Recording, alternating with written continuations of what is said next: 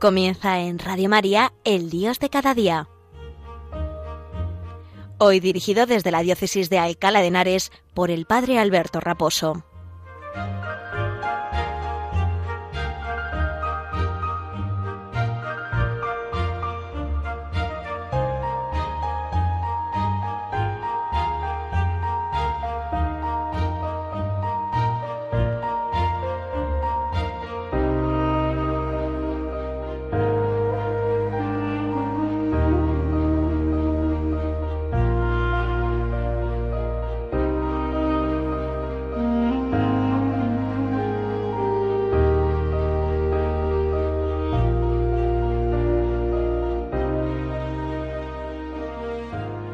Buenos días y un saludo muy cordial desde la parroquia San Sebastián Mártir en la localidad madrileña de Arganda del Rey. Esta parroquia que pertenece a la diócesis sufragánea de Madrid, la diócesis de Alcalá de Henares, con cierta solera de los siglos, donde pues eh, los patronos que, que nos eh, enseñan, que nos muestran el camino hacia el cielo, son dos niños, los santos niños Justo y Pastor, de siete y nueve años, que dieron la vida por Cristo pues eh, en la persecución en tiempos de los romanos, al comienzo del siglo IV. Le pedimos al Señor que nos llene de su valentía y saludamos desde, eh, desde aquí, desde la radio, desde mi parroquia de San Sebastián Mártir en Arganda, pues a todos los oyentes de Radio María, especialmente pues a los que más os ayuda la radio de la Virgen, a los que vivís solos, a los que estáis enfermos, a los que no podéis salir de vuestra casa por eh, bueno, por distintos motivos y particularmente también pues a todos los que la radio de la Virgen nos ayuda a caminar de la mano de Nuestra Señora hasta Jesús, hasta Jesucristo, hasta el Señor, para que Él nos otorgue su salvación por medio de los méritos de su muerte y de su resurrección. En este sábado, el primer sábado de febrero, pues también tenemos especial recuerdo de todos aquellos que estáis escuchando este programa, haciendo las tareas del hogar, eh, de, camino a, llevar algún hijo al de a hacer algún deporte o algún partido. También los que vais a la compra, yo qué sé, los que la radio de la Virgen os hace compañía en estos momentos. Todos unidos en la oración, todos unidos por la fe en Jesucristo y de la mano de la Virgen, pues caminamos para llegar un día juntos al cielo. Que la Virgen nos proteja, que la Virgen nos ayude y que, bueno, pues que los santos, y en particular los patronos de nuestra diócesis, los santos niños, nos ayuden en la tarea de dar la vida para un día poder recuperarla en el cielo con la gloria de Dios. Dicho esto, hoy en el Dios de cada día vamos a hablar de los deportes en solitario y los deportes de equipo.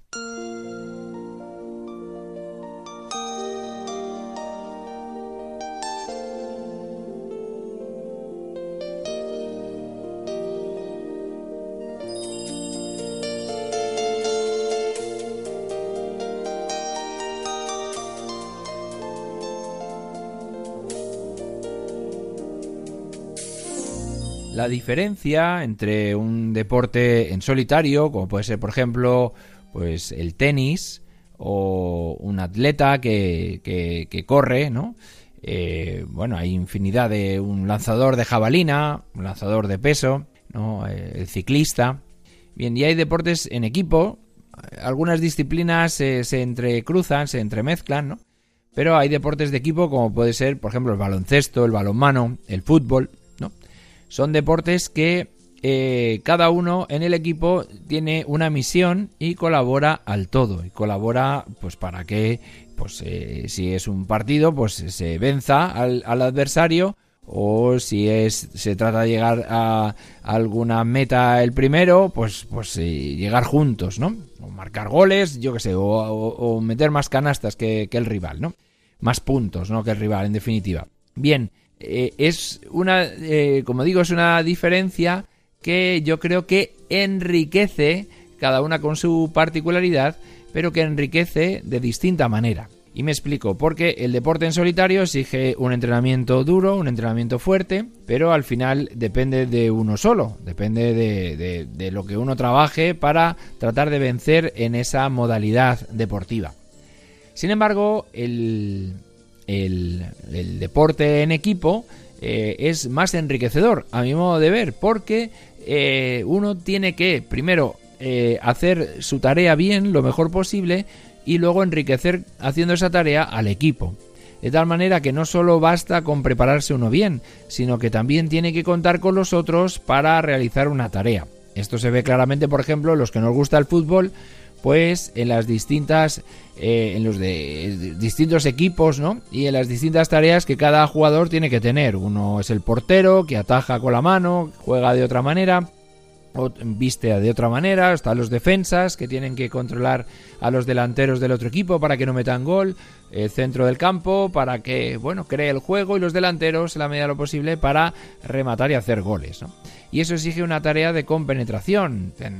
Uno tiene que ser como un reloj suizo, ¿no? Tiene que trabajar en equipo. El Papa Benedicto XVI, ya fallecido, y el, Papa Francisco también han hablado mucho de la vida comunitaria, de la vida en común.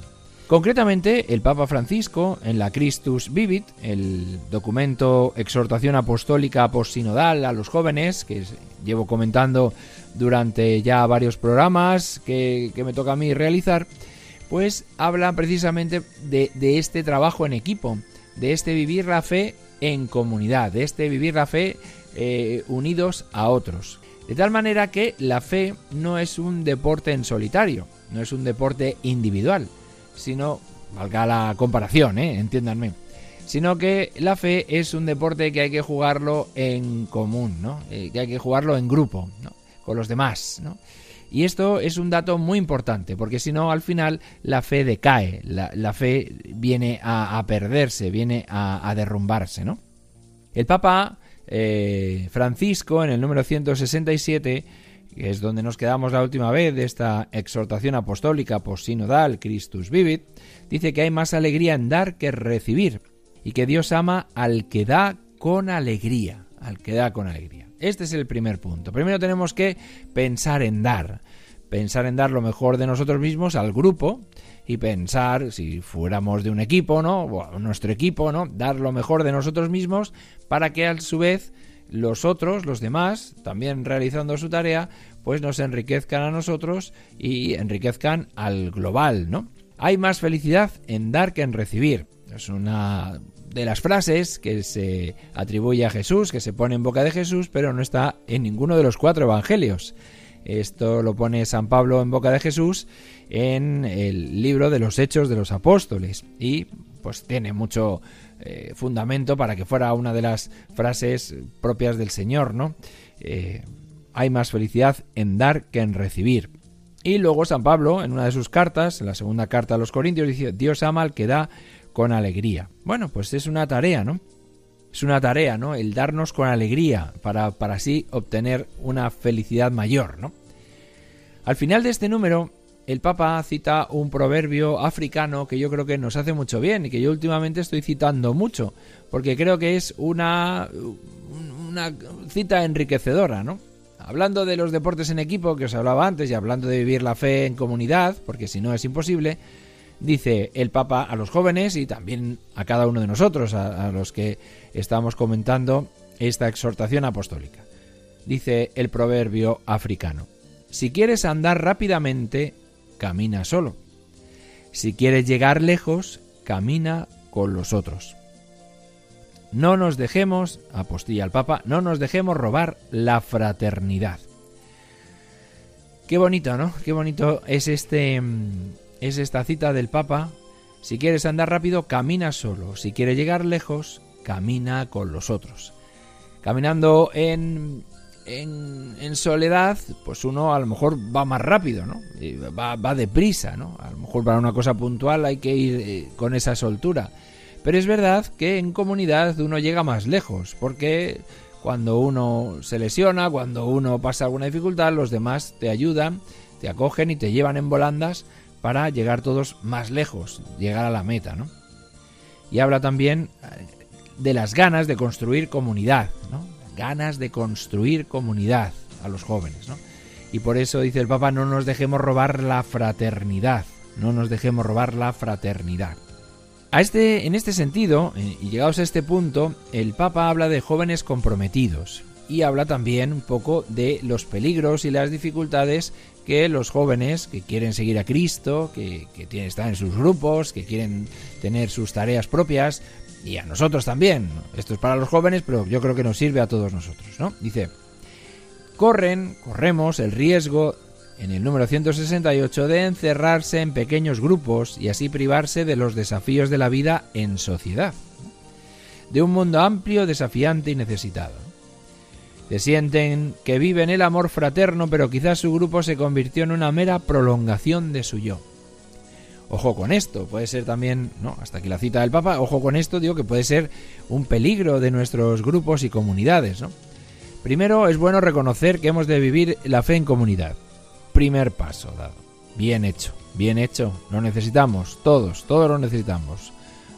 Los religiosos, los consagrados, los monjes, las monjas, eh, los matrimonios, las familias, los sacerdotes, todos necesitamos de una comunidad para vivir la fe.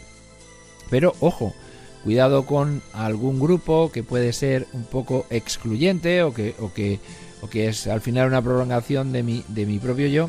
y bueno, pues tiene que estar abierto y aireado para que sea un grupo además de, que me ayude a mí en la fe, también que se oxigene y que pueda tener cierta apertura a los demás para poder seguir enriqueciéndose, ojo, ¿no? Y por eso el Papa habla de, esta, pues de esta, de este peligro, ¿no? De este peligro, ¿no? Dice el Papa, continúa en el 168. Esto se agrava si la vocación del laico se concibe solo como un servicio en el interior de la Iglesia, lectores, acólitos, catequistas, etc olvidando que la vocación laical es ante todo la caridad en la familia, la caridad social y la caridad política. Qué bonito es esto, ¿no? Como nos recuerda el Papa que está bien servir en la iglesia y hay que hacerlo, ojo, ¿eh? Qué bueno que haya un equipo de lectores. Yo en mi parroquia tengo el equipo de liturgia, que además se preparan las, las lecturas a conciencia, ensayan cómo leer mejor, cómo proclamar la palabra de Dios para que se entienda, para que se pues se vocalice, se pueda interpretar mejor y sea agradable al oído lo que uno está escuchando, ¿no? Eh, bien, como necesitamos también de los acólitos, de los catequistas para comunicar la fe, para, para llevar la fe a las familias, que ahora entra pues por los abuelos o muchas veces por los niños cuando vienen a catequesis, ¿no? Que son evangelizadores de sus padres, que a veces pues tienen una fe más más latente, así más olvidada o un poquito más, más, eh, pues eso, más empequeñecida por las circunstancias de la vida. Y ahora son los niños que el otro día, hace no mucho, celebrábamos la infancia misionera. Y bueno, pues son los niños los que tienen que evangelizar, los que tienen que evangelizar a los grandes, ¿no? Y esa fe que reciben muchas veces también de sus abuelos, pues la comunican a sus padres que por las distintas circunstancias de la vida, del trabajo, de los agobios propios de, del día a día, pues a veces esa fe se olvida, ¿no? O se apaga, se queda un poco adormecida. Y hay que levantarla, hay que despertarla, hay que llenarla de luz, ¿no? Otra vez, ¿no? Y por eso nuestra vocación laical, los laicos, es precisamente en la familia, en la, en la sociedad, en la política, ¿no? Habla el Papa, ¿no? Es una tarea de una construcción es la tarea de, la construcción de, una sociedad nueva, de vivir en medio del mundo y de la sociedad para evangelizar sus, diversas instancias, para hacer crecer la paz, la convivencia, la justicia, los derechos humanos, la misericordia y así extender el reino de Dios en el mundo. Qué bonito, qué bonito esto que dice el Papa, ¿no? ¿Eh? Hacer crecer el reino de Dios en el mundo y todo a través de ser sal, sal de la tierra, luz del mundo, ¿no? Y eso en medio de, del estudio, en medio de, del juego, de la diversión, de los deportes, ¿no? Todo eso, todo eso en medio de, de, de los lugares donde uno, donde uno se mueve, ¿no? Donde uno se mueve. En el número 169 el Papa habla también de la enemistad, como uno de los peligros también que nos puede alejar de los demás y alejar de Dios. Fijaos ¿Cuántas veces dice la palabra, cita la palabra enemistad? Os leo este párrafo. Propongo a los jóvenes ir más allá de los grupos de amigos y construir la amistad social, buscar el bien común. la enemistad social destruye. Y una familia se destruye por la enemistad. Un país se destruye por la enemistad. El mundo se destruye por la enemistad. Y la enemistad más grande es la guerra.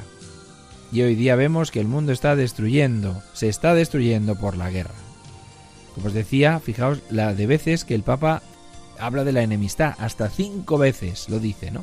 Ojo, ojo con enemistarnos con el que tenemos al lado, con, no saber pedir perdón, con no perdonar, ¿no? Porque eso es, es el germen de la destrucción del propio yo, de, de, la sociedad, de la familia, de, del mundo entero, ¿no? Al final es una es la enemistad la que la que enfrenta a los hermanos, a los amigos, a las familias, a los pueblos enteros, a los países y, eso crea crea pues pues nada bueno, ¿no? Crea nada más que que aleja, lejanía, ¿no? Que, que sin sabores, que, que, que vacío, ¿no?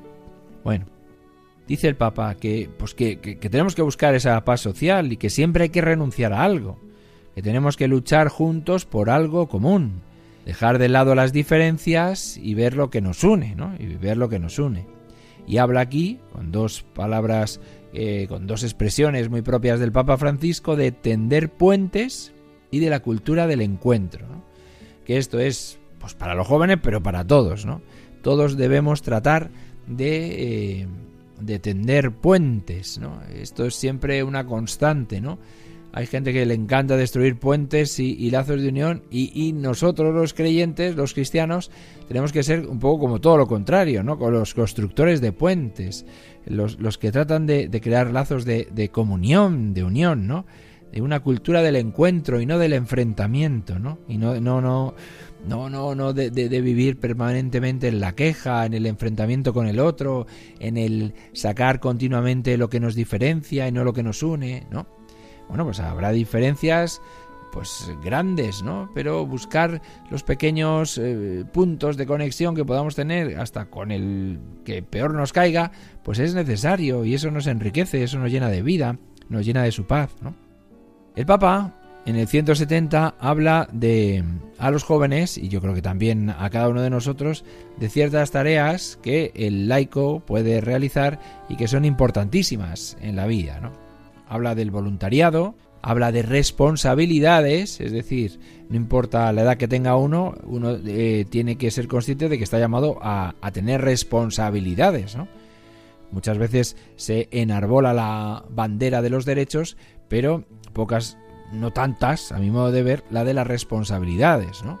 Entonces, uno ser consciente de que uno es responsable, ¿no? De lo que pasa en su familia, de lo que pasa en, en su ciudad, en su pueblo, de lo que ocurre en su país, eso eh, tenemos que caer en la cuenta, ¿no? Y tenemos que caer en la cuenta de esas responsabilidades que nos marcan a todos, ¿no?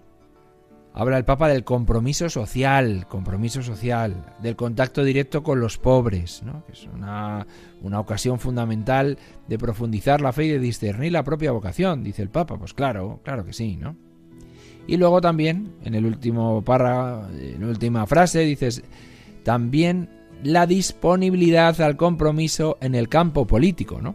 Para la construcción del bien común, ¿no? Es muy necesaria la, pues eso, que, todos podamos eh, tener esa disponibilidad de, de, servicio, ¿no? Y también en el campo político necesitamos creyentes, personas de fe que iluminen todos los campos de la ciencia, de la medicina, de la universidad y también de la política, ¿no? Porque al final los políticos eh, tienen la tarea también de servir al bien común, de crear leyes, de defenderlas, leyes que sean justas, que defiendan la vida, que defiendan la familia, que defiendan a los trabajadores, a los empresarios, ¿no? que defiendan en definitiva el bien común, el bien de todos, ¿no? el bien de todos, el bien de toda la sociedad. Y por eso es tan importante que pues eh, nos preparemos, especialmente los jóvenes, para y los laicos en concreto, pues para, para esa, eh, esa disponibilidad, esa responsabilidad de tratar de construir en todos los ámbitos, cada uno en la dimensión profesional que haya, que haya tenido o que quiera tener, pues que, que, se esparza el Evangelio, ¿no? Como, como esa sal en las comidas, como esa luz en, en, en la vida, ¿no? Habla el Papa aquí también de pues esos jóvenes que muchas veces hacen noches de caridad, ¿no? Noches de caridad, ¿no? Eh, en las tareas pues de, ayudar a los más necesitados que luego repercute tanto también en, en, la persona, ¿no? En la persona que lo realiza, ¿no? Y por eso pues habla de, de los programas sociales, de los, de los de las casas para los que no tienen techo y que, bueno, pues también en el servicio a los más necesitados nuestra vida se ilumina, se regenera, eh, vuelve a, a, iluminarse, ¿no? Se llena del Evangelio, se encarna el Evangelio que Cristo nos ha venido a traer, ¿no? Dichosos los pobres en el Espíritu, porque Dios será el reino de los cielos, ¿no? Y bueno, y dichosos nosotros si servimos a, a, Jesús en los más pobres también, ¿no? En los más pobres. Y por eso, bueno, pues una palabra de aliento a todos los voluntarios, a todos aquellos que realizáis algún tipo de, de estas tareas, ¿no? algún tipo de, de, servicio en vuestras comunidades, en vuestras localidades. Y, todo el bien que se hace, todo el bien que se realiza en, en este tipo de en este tipo de servicios, ¿no? Siempre iluminan, iluminan el corazón y disciernen también nuestra vida de servicio, ¿no? y, también donde uno tiene que, estar, ¿no? Y donde Dios le pide que, uno entregue la vida, ¿no? Y dice el Papa en el número 173 que todo ello desde la fuente viva de la Eucaristía. Es decir, al final el creyente tiene que vivir de la Eucaristía, ¿no? El, el, cristiano vive, vive, de Jesús y a Jesús le encontramos de manera especial y real, presente, realmente vivo, ¿no? Eh, resucitado en la Eucaristía, ¿no? El cristiano que no vive de la Eucaristía, pues difícil, difícil vivirá su fe, ¿no? Al final uno se hace un Dios como a su medida, ¿no? Un Jesucristo ahí un poco a la carta, ¿no? Pero no, a Jesús hay que seguirle conforme a Él quiere que, le sigamos, ¿no? Y para ello, pues tenemos que acudir precisamente a, a Él, ¿no? Y el mejor modo es, es, es, pues acudiendo a la Eucaristía, a la Eucaristía dominical y si es posible, pues a la Eucaristía diaria, ¿no? Donde uno bebe de la fuente que nos ilumina, que nos llena de vida, que nos llena el corazón, que recarga las pilas, que recarga las baterías, ¿no? Que llena el depósito para seguir andando, ¿no? que llena ahí nuestro corazón, lo calienta ahí para retomar de nuevo nuestro afán evangelizador, nuestro afán de, pues eso, de comunicar la fe a nuestros hermanos. Muy bien, pues ya llegamos al final de nuestro programa del Dios de cada día, de este día 4 de febrero, de este mes de febrerillo loco, ¿no? Vamos a pedir al Señor que nos llene de vida, que nos llene con su luz. El otro día celebrábamos las candelas, el día 2 de febrero. Pedíamos también por toda la vida consagrada, pues para que el Señor nos siga fortaleciendo a todos, laicos, vida consagrada, sacerdotes, y de la mano de María alcancemos un día el cielo tan querido. Un saludo de vuestro sacerdote y amigo, el Padre Alberto Raposo.